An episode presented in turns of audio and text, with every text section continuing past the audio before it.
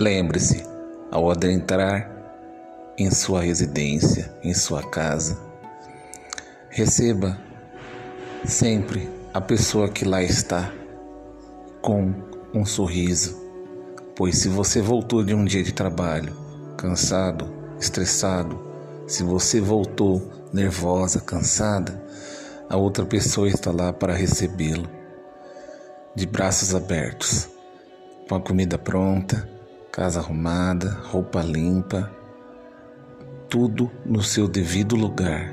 Então valorize o trabalho da outra pessoa, pois ela está lá para lhe auxiliar, pois juntos os dois vencerão todos os problemas.